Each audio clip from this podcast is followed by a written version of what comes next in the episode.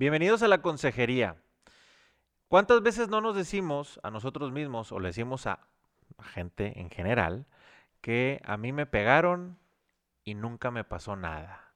Nunca me traumé. Entonces no le va a pasar nada a mis hijos. O cuántas veces, a lo mejor yo no tenía una relación tan cercana, pero no me pasó nada. Aquí estoy, no estoy traumado.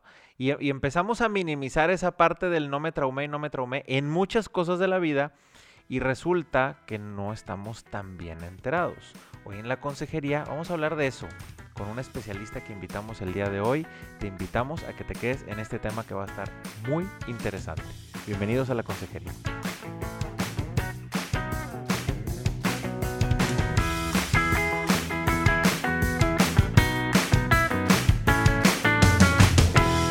¿Qué tal? Bienvenidos a la consejería. Yo soy Carla García junto con Indalecio Montemayor. Estamos transmitiendo este podcast desde la ciudad de Monterrey, Nuevo León, México. El día de hoy tenemos un invitado, Roberto López. Gracias por estar aquí, Roberto. Gracias a ustedes. Él es psicoterapeuta, eh, conferencista especializado en temas para adolescentes y de sexualidad, maestro de cátedra también aquí en la Universidad de Monterrey. Y, pues bueno, él tiene certificaciones y está muy eh, especializado en una terapia eh, que por sus siglas en inglés se le conoce como EMDR, eh, Eye Movement Desensibilization Reprocessing, así se, así se nombra la, el tipo de terapia, pero está especializada en superar el trauma y queremos platicar contigo, Roberto, de qué se trata todo esto. Cada vez eh, se empieza a escuchar un poquito más este tipo de, terapia y, se está volviendo como, como más conocido y queremos platicar al respecto. Y también del tema de lo que es el trauma, ¿no? Porque a veces como que usamos la palabra de no estoy traumado, como lo decíamos al principio del programa, pero tiene mucho más trasfondo del solamente comentarlo. Gracias por estar aquí, Roberto. Es un gusto y muchas gracias por su invitación. ¿Cómo está la cosa, Robert? O sea, ¿cómo está el tema cuando todo el mundo decimos, no, yo no me traumé, yo no estoy traumado? Y tú antes de empezar la grabación decías, hay una tendencia cultural a minimizar. ¿Cómo está ese tema? Sí, yo creo que la tendencia a minimizar es algo, yo diría, muy mexicano, en el sentido que em, todavía eh, no hay una cultura de tratar asuntos emocionales en terapia. Como que la, la idea es que si yo voy al terapeuta es porque algo realmente muy malo pasa y eso yo lo veo en la práctica y es que la gente que va a terapia, tanto, sobre todo quizá adultos, no tanto en las generaciones más jóvenes, van a terapia cuando el agua ya la sienten que les está pasando el, cuello, ¿no? Y, que ya no pueden más. En otras culturas, en otros países, ir a terapia es algo súper común, ¿sí? Es como, como algún paciente me decía, hace tiempo. Para mí la terapia es como mi mantenimiento. Haz de cuenta que si fuera el carro, mi mantenimiento mensual, lo más que a mí me gusta venir cada 15 días, ¿no? Eh, eso no es lo común. La gente acude cuando ya la situación emocional les rebasa, ¿no? O cuando, ahora sí, el trauma ha, causado una situación de la vida diaria, digamos así, insoportable o que ya no se puede sobrellevar. Okay. Eh, cuando, cuando una terapia eh, o otra visión, digamos, de la terapia que puede ser tanto preventiva como una ayuda emocional, puede prevenir fuertes problemas emocionales como una depresión o una ansiedad crónica que cuando ya llevan mucho tiempo eh, tienen que derivarse a otro especialista, como por ejemplo la psiquiatría o que necesite medicamento. Cuando muchas de estas cosas se pueden prevenir sí, con una intervención a tiempo. Ya. Cuando, cuando los simples mortales, que andamos así de, a pie, que decimos la palabra trauma, le ponemos como que tiene un significado muy fuerte y sentimos siempre que no aplica para nosotros. ¿Cuáles serían algunos ejemplos que tú pudieras decir, cualquier persona de pie puede llegar a tener algún tipo de circunstancia? A lo mejor, este, y, y como que entender que, la palabra no significa algo, algo tan extraordinario o algo que, te, a lo mejor, ¿cómo decirlo? Que te limite para, actuar, sino simplemente que, este, que poder identificar nosotros ¿Qué, significaría trauma? porque, porque hoy en día, por ejemplo, luego hay gente que me dice, a ver, yo, yo me imagino cuando me hablan o cuando me dicen, voy a ir a una terapia que está especializada en superar el trauma, hay personas que piensan, ay, pues es que eh, eso es cuando sufriste alguna violación o algún abuso sexual, ¿verdad? Ya sea de chico, de adolescente, de adulto, eh, o no sé, ahora que ha, que ha subido o incrementado la inseguridad, este, eh, que digan, ay, pues sufrí un asalto a mano armada o con violencia y entonces, pues es algo eh, que realmente me está, me, incapacita porque ya tengo algún, algún miedo, ¿verdad? Ya muy, muy difícil de, de, superar y no me permite ser funcional socialmente hablando. Creo que hay, que hay personas que se pueden ir a, casos tan extremos como, como este tipo, eh, pero no lo es así, ¿no? Entonces que igual nos platiques al respecto, Roberto. Efectivamente, llega gente a terapia con eventos así. Digo, desafortunadamente en nuestra sociedad mexicana, por la inseguridad, pues me ha tocado ver casos de gente que han sido secuestrada, que han, otros que han intentado secuestrar, eh, gente que ha sufrido eh, eh, violación de, a temprana edad, en el ámbito familiar, por ejemplo, por el padrastro, por algún miembro de la familia. Eh, gente que ha sido asaltada a o con violencia, que son desafortunadamente situaciones muy comunes. Quizá eso es lo que tenemos como idea, como comentas, de un trauma, ¿no? Sin embargo, el concepto de trauma es mucho más amplio en el ámbito psicológico. Cualquier evento que ha dejado una huella en nuestra vida, y que, digamos, eh, sigue estando presente con algún tipo de manifestación.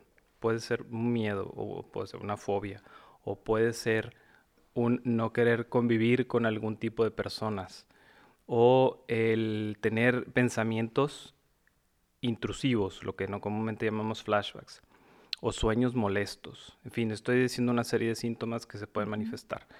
De cosas que pueden derivarse del pasado, tanto reciente como, como muy anterior en el tiempo.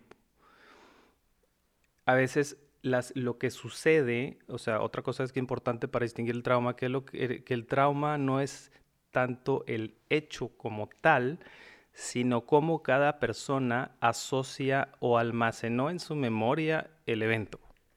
Es decir, por ejemplo, que una persona llegue y diga que en su infancia no la tomaron en cuenta, ¿sí? porque fue en la familia el, la hija, me estoy acordando de un caso, es que yo fui la, hija sándwich y arriba de mí había dos hermanos y abajo de mí dos. Y mis hermanas mayores eran muy este, cualificadas y todo el mundo les iba muy bien en la escuela y eran bien en los deportes. Y entonces yo no sobresalía tanto y yo quedé como en medio. Y yo siempre sentí que era la que a nadie le hacía caso. Algo que, algo tan común como eso que puede suceder en cualquier familia, o pueden suceder en nuestras familias, que tú puedas decir, oye, pues yo también fui el sándwich y no estoy traumado, no pasa nada. Para otra persona sí lo fue. Y crece con una creencia disfuncional o con una creencia limitante de nadie me quiere. Por eso, eh, ah, el punto aquí es, es que hay hechos que en sí mismos son traumáticos, como los que comentábamos hace un momento, como la violación o como un asalto, un secuestro, etcétera. Como hay otras cosas que podemos no considerar traumáticas, pero para que para una persona sí fue trauma. También nosotros distinguimos en, la, en, este ámbito de un trauma eh, simple a un trauma complejo. Okay. Ahora, el trauma complejo tampoco se refiere otra vez a eventos fuertes, sino a eventos repetidos en el tiempo que han dejado una huella más de fondo en la persona, limitándola más, como puede ser una persona o un joven que durante toda su escuela sufrió bullying. Estoy pensando en otro caso específico de un, de un joven que fue a terapia por más o menos un año puntualmente cada semana, cosa que no es en esta terapia nada común porque esta terapia es bastante breve en comparación con la terapia tradicional. Estoy diciendo que con breve es que hay gente que por un evento traumático específicamente puede superarlo en cuatro o cinco sesiones. Sé que puede sonar mágico, ¿sí? Y sin embargo es real, ¿sí? Como puede haber gente que puede estar en terapia un año o un año y medio. Eso va a depender mucho de cada persona. Pero lo que decía de este, este joven, que fue por bullying, eh, no hubo un evento fuerte, por ejemplo, no sé, que lo echaron a la basura cuando era niño y lo encerraron ahí, o que lo, patearon y lo mandaron al hospital. No. Sin embargo, era una continua burla, o sea, un continuo acoso emocional en su escuela, tanto primaria, secundaria y dice que incluso en la preparatoria, que lo que él, es, ya siendo un joven adulto, en sus más de 30 años, tenía un, un, serio problema de convivencia con los demás, es decir, una conducta realmente antisocial, una falta de capacidad para poder comunicarse con los demás, sobre todo con gente que no conocía. Eh, er, era un, un, trauma muy arraigado que fue que requirió un proceso bastante largo de terapia ¿sí? y que eventualmente él pudo, pudo superar gracias a, pues, a su constancia y a su esfuerzo, ¿no? Okay. Entonces, no siempre tienen que ser cosas, eh, no sé, noticias de periódico de la tarde, ¿no? Okay. O sensacionalistas. Pueden ser actos repetidos en el tiempo que sin ser en sí mismos muy significativos, por el hecho de haber sido repetitivos y por los recursos emocionales que esa persona tuvo en su infancia, no, no lo supo superar, no tuvo la resiliencia o la inteligencia emocional para saberlos manejar y le afectaron y le siguen afectando en su vida adulta. Ok, entonces, digo, qué interesante lo que nos dices, Roberto, porque como lo que comentabas hace un momento es, de entrada, el mismo evento para dos personas, incluso en la misma familia, pudieran, según los recursos emocionales que tienen, eh, su carácter, su temperamento, su forma de ser, podrían ser traumáticos para un miembro de la familia y para otro quizás no. Es correcto. Este, eh, entonces, bueno, de entrada dependerá mucho como de la perspectiva. Y de ahí también que a veces, eh, como uno dice, pues con qué personas sí puedes como hacer ciertas bromas o con qué personas puedes hacer eh, ciertos comentarios, porque unos pueden ser mucho más sensibles que, que, otros, este, no solo hablando de los hijos, o sea, incluso en la, en la convivencia, en el trabajo, etcétera, este, que a veces puede, puede pasar ese, ese detalle, ¿no? Y el otro tema que mencionabas era eh, sobre el trauma simple y complejo, era que pueden ser no cosas tan graves, pero que esta repetición constante y, ok, otra vez mezclado con los recursos que tiene la persona, puede convertirse en un trauma complejo eh, que realmente incluso lo, lo, imposibilite como para la convivencia social, que lo haga poco eh, funcional, ¿verdad? Este, pero por ejemplo, hablando como ahorita el caso que mencionabas de, de esta persona, ¿qué hace llegar a una persona así? Es decir, eh, em, a lo mejor ya que pasó el proceso de terapia, esta persona hace consciente o se da cuenta que, este bullying que sufrió, a lo mejor eh, a pequeña escala, entre comillas, lo decimos así, ¿verdad? Pero como era muy constante, a lo mejor estas burlas no fue algo eh, que físicamente fuera violento, sino más bien era verbalmente violento o así. Eh, ¿Qué pasaba en su vida que, que decide y dice, oye, voy a ir, me voy a dar la oportunidad este, de, tomar una terapia, qué, qué cuestiones eh, lo orillan, porque podrían, podrían resultar cosas que, como dices tú, pues no son, no son realmente significativas, o, o la chica que hablabas que, que sentía que no era tan relevante como el resto de sus hermanos, este, por su posición familiar, ¿no? Entonces, ¿qué serie de circunstancias pasan para que ellos digan, oye, quiero ir a una, quiero una terapia, ¿verdad? E identifiquen que tienen que superar un proceso de trauma.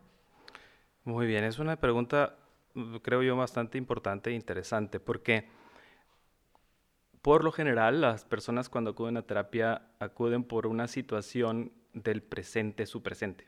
Por ejemplo, en el caso del joven que sufrió bullying durante la, durante la infancia y adolescencia, eh, ya teniendo más de 35 años, él comienza a tener una relación de noviazgo formal, cosa que pues por su mismo parte antisocial, comportamiento antisocial no había tenido. Empieza su empieza bastante tardía su, su, relación de noviazgo y dentro de un contexto de un grupo de la iglesia, de un grupo religioso. Eh, el contexto del grupo religioso es un contexto muy sano de jóvenes que pues, tienen Un, más o menos un mismo ideal y ahí es donde se da esa relación. Ya estando en esa relación de noviazgo, su novia se da cuenta de que tiene comportamientos mm, poco comunes, como por ejemplo acudir a una reunión social y que él no sea capaz de entablar una conversación con nadie. Y en ese caso es ella la que le dice, oye, pero este, es que esto no está correcto. A veces la gente se adapta tanto a, la situación traumática que aprenden a vivir con el trauma. Pero bueno, es una capacidad psicológica que todos tenemos. Es decir, a veces la gente no se da cuenta de que puede estar mejor emocionalmente porque ya lo adaptó a su vida, ya lo asimiló de tal manera que lo ve como la normalidad.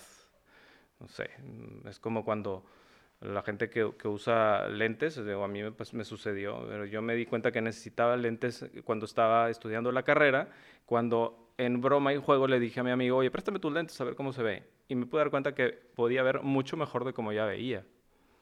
Muchas veces así pasa con las situaciones psicológicas. Tenemos una gran capacidad de adaptación a las situaciones y creemos que esa es la normalidad cuando no lo es. Entonces a veces hay otro detonante que muchas veces puede ser otra persona que se da cuenta de una situación, o puede ser en el matrimonio cuando ya estando casados alguna situación dentro de la convivencia de pareja salta, ¿sí? Como decía una amiga, bueno, pues yo me casé muy enamorada, pero ya casados empezaron a salir los elefantes del closet, decía ella, ¿no? Entonces, ya cuando aparecen esas situaciones inesperadas, es cuando ante un reto de no poder manejar una situación, entonces acudo a terapia por esto que me está pasando. Es la, labor del terapeuta, en este caso este, es mi labor ante lo que se está sucediendo en el presente, indagar en el pasado. Porque por lo general lo que está sucediendo en el presente es solamente la punta del iceberg. O sea, la gente cuando va a terapia realmente es por un síntoma, que es algo que está sucediendo, como estos ejemplos que acabo de dar, pero que eh, por lo general la persona no ve todo lo que hay detrás. ¿sí? No ve todo lo que hay detrás. Tengo un caso presente de un joven que acude a terapia porque ya se iba a casar y tenía ciertos problemas de convivencia con su novia. Y yo le pregunté, bueno, ¿y cómo fue tu infancia? Y él dice, ah, todo muy bien en mi niñez, una niñez muy feliz, muy, muy, muy, muy bien. Ya con la experiencia he aprendido que eso de que la infancia todo estuvo feliz y todo de maravilla es para mí una señal de alerta de que hay que buscar algo, porque a todos nos suceden cosas. creo que por lo general también ese, tendemos todos a decir que todo está muy bien, ¿no?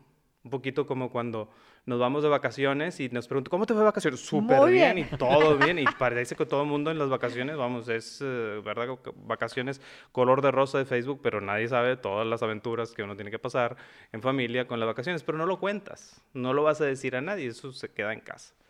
Así pasa acá, ¿no? Entonces, indagando con este joven, le dice, bueno, eh, me hacía ruido algo, a veces es, la experiencia también te va dando un poquito de intuición. Y en algún momento algo me hizo ver, que le dije, háblame de la relación con tu papá cuando eras niño. El joven se quedó un momento en silencio, le cambió totalmente el rostro. estoy hablando de un joven de 26 años, grandote, corpulento, fuerte, deportista. Y de pronto empieza a llorar como un niño. ¿Qué pasó? Bueno, hubo un abuso psicológico de parte de su papá durante su infancia, que le decía que era un inútil, que no se para nada, pero ya lo había adaptado a su vida. ¿sí?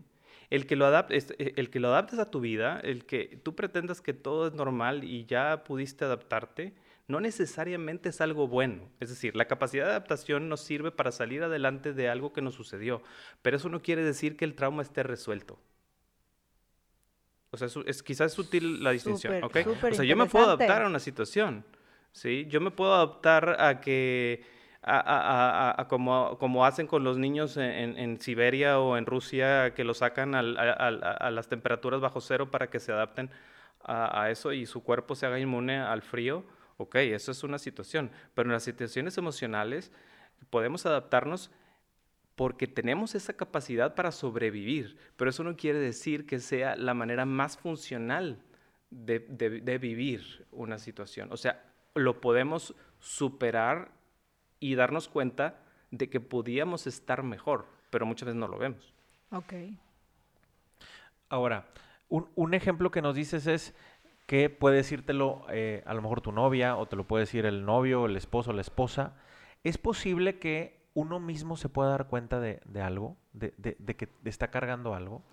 Claro que sí es posible. Por ejemplo, a veces puede ser que un joven que ya está ya deja la universidad empieza vamos a decirlo así a salir un poco de su ámbito Mm, o digamos que de, protección de la familia, es decir, por ejemplo, su primer trabajo, y empieza a convivir con gente que no es de su mismo modo de pensar o con gente muy diversa a él y, empieza a notar que hay cosas que le afectan que antes no veía, quizá por el, por el hecho de que había estado muy protegido en el hogar, ¿no?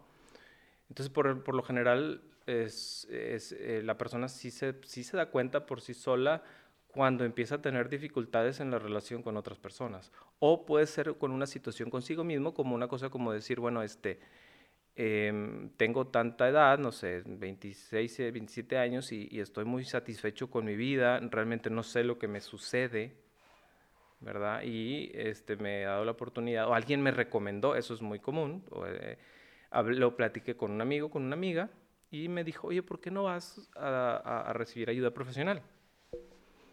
Y la persona dice, bueno, pues mm, no estoy tan mal. Pero bueno, pues alguien de confianza le recomienda ayuda profesional, lo consideran y así es como mucha gente llega. Mucha gente llega así, por referidos por alguien que ya tuvo una experiencia positiva en terapia, habiendo recibido terapia, y se lo recomiendan. Ya. Ahora, Roberto, tú nos dices de que hay ciertos sucesos que son los que hacen que nos adaptemos y, hagamos esto. Pero eso no significa que me adapto y sigo. Eso va a tener un impacto como quiera en alguna otra actividad. Y quiero poner, por, por ejemplo, este, lo que hablábamos, es muy común escuchar hoy en día del, del tema de, por ejemplo, hablar de golpes.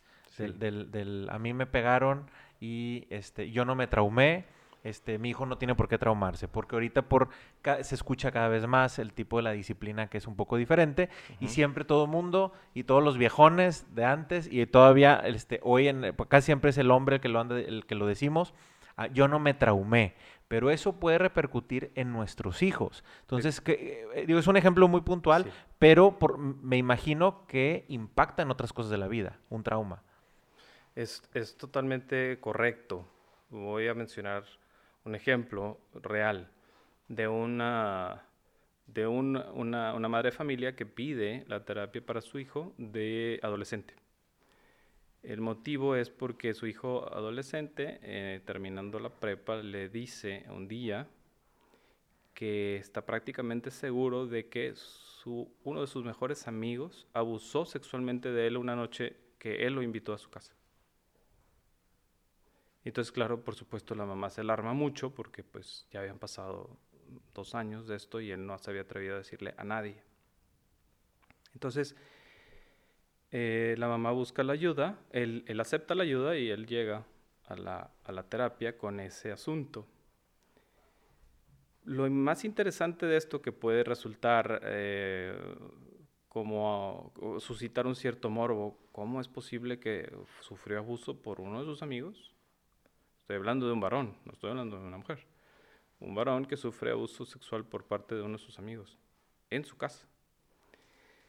Efectivamente sí sucedió eso, pero a lo que voy es, y respondiendo a tu pregunta, que indagando en terapia él traía otro asunto que emocionalmente para él afectaba mucho más.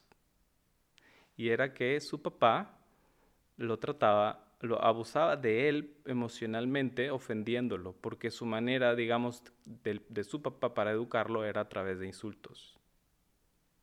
Y dice, bueno, es que a mí así me educaron. Un poquito lamento, como decías tú, los papás de antes, o quizá una mental, combinada con una mentalidad machista en donde, en donde este, si lloras eres, ¿verdad? Eh, eres esto, eres niña y cosas de ese tipo, ¿no? Y mucho de eso ha estado y se, ha superado bastante, pero todavía tenemos mucho camino que recorrer en eso. Y yo eh, con este caso que es reciente, que es presente, lo, lo, veo. él pudo trabajar en la cuestión de su abuso en dos sesiones de una manera increíblemente eh, positiva y superada. Pero lo que él traía de, fondo, mucho más arraigado que ese evento específico en el tiempo, era un abuso de su papá emocional, verbal. Y estoy diciendo que solamente una vez lo golpeó y fue porque aventó algo, una cosa y le pegó a él. No le ha levantado la mano. Y sin embargo, aún así, el trauma psicológico es presente y está bastante arraigado. Porque al grado que él dice es que eh, yo no quiero ir con mis papás, los papás están separados, entonces él vive con su mamá, pero los fines de semana le toca ir con él. Y dice, es que yo no quiero que llegue el fin de semana porque no quiero estar con mi papá. Yo ya sé que me vas a gritar, me llamó la atención y me regañó, me puso en ridículo delante de mis amigos y situaciones de ese tipo. ¿no?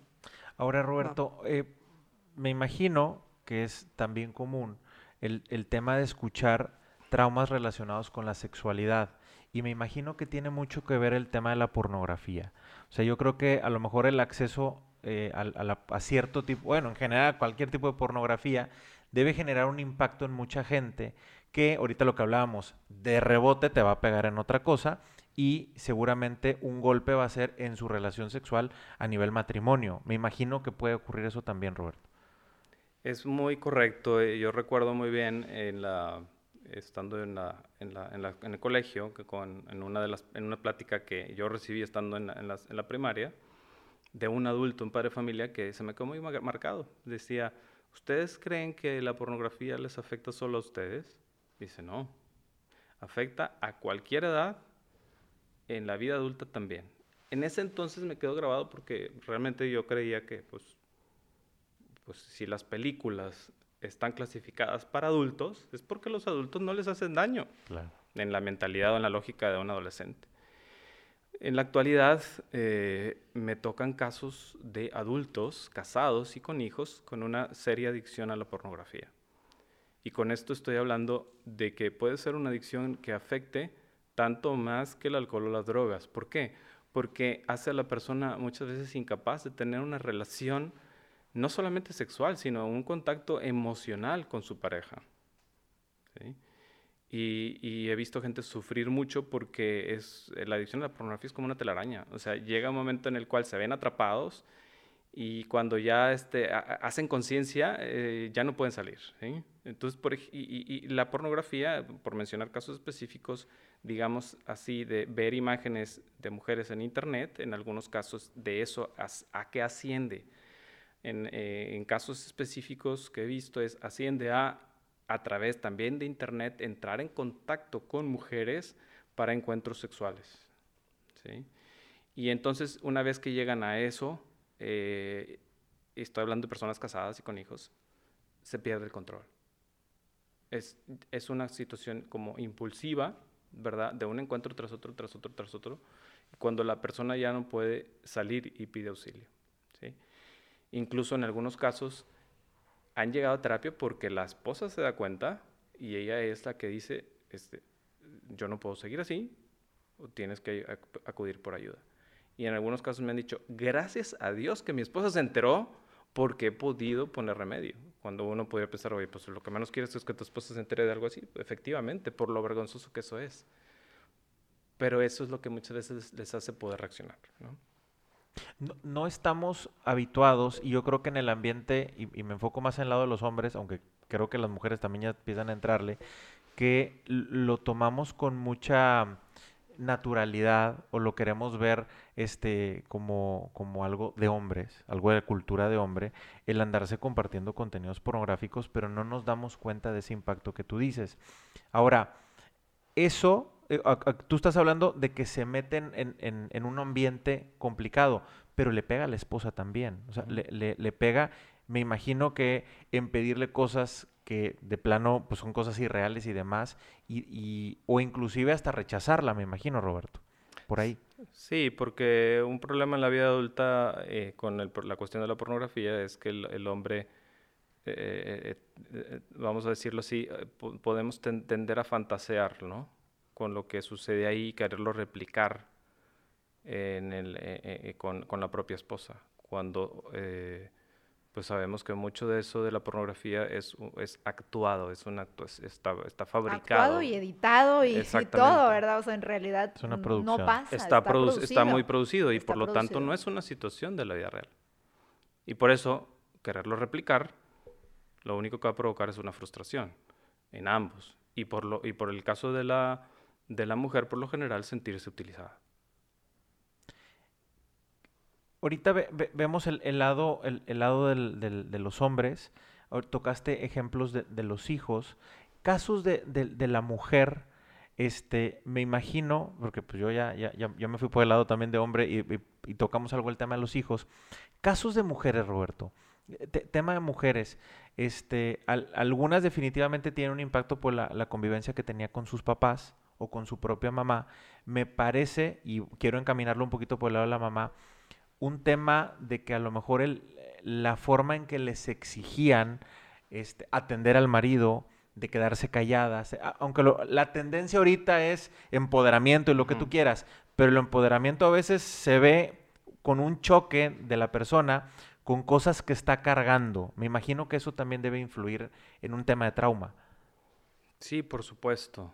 Eh, efectivamente, ahí tocas un tema también muy, muy cultural, ¿verdad? En el sentido que la mentalidad ha cambiado mucho en poco tiempo, es decir, en, otras épocas la mujer estaba educada para ser el, alma del hogar, para, para, sacar adelante la familia, los hijos, eh, ser dócil y sumisa, ¿verdad? Así, y así, es, así era educada.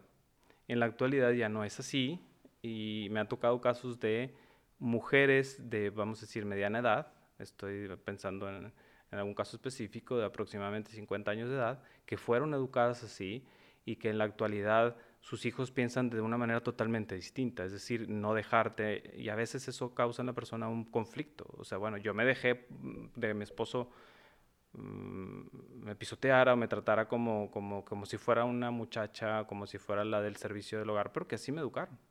Pero ahora me doy cuenta que no es así, ¿verdad? Y, ciertamente sí, sí, causa un conflicto, ¿verdad? Causa un conflicto emocional y un conflicto interior. Claro. Incluso, por ejemplo, eh, ahorita que hablamos, digo, e, ese mm, que estás tratando un tema, ¿verdad? Que tiene que ver específicamente a lo mejor con un, eh, un patrón cultural que, que se está modificando, pero también a veces en las relaciones de pareja la manera en que convivían nuestros papás, este, marca muchísimas cosas, o sea, marca cosas de, importancia. A veces por las problemáticas o las discusiones eh, que tenían nuestros padres, luego vienen y se, y se pueden convertir en un patrón y hacia mi matrimonio, hacia mi eh, relación de, de, pareja, ¿no?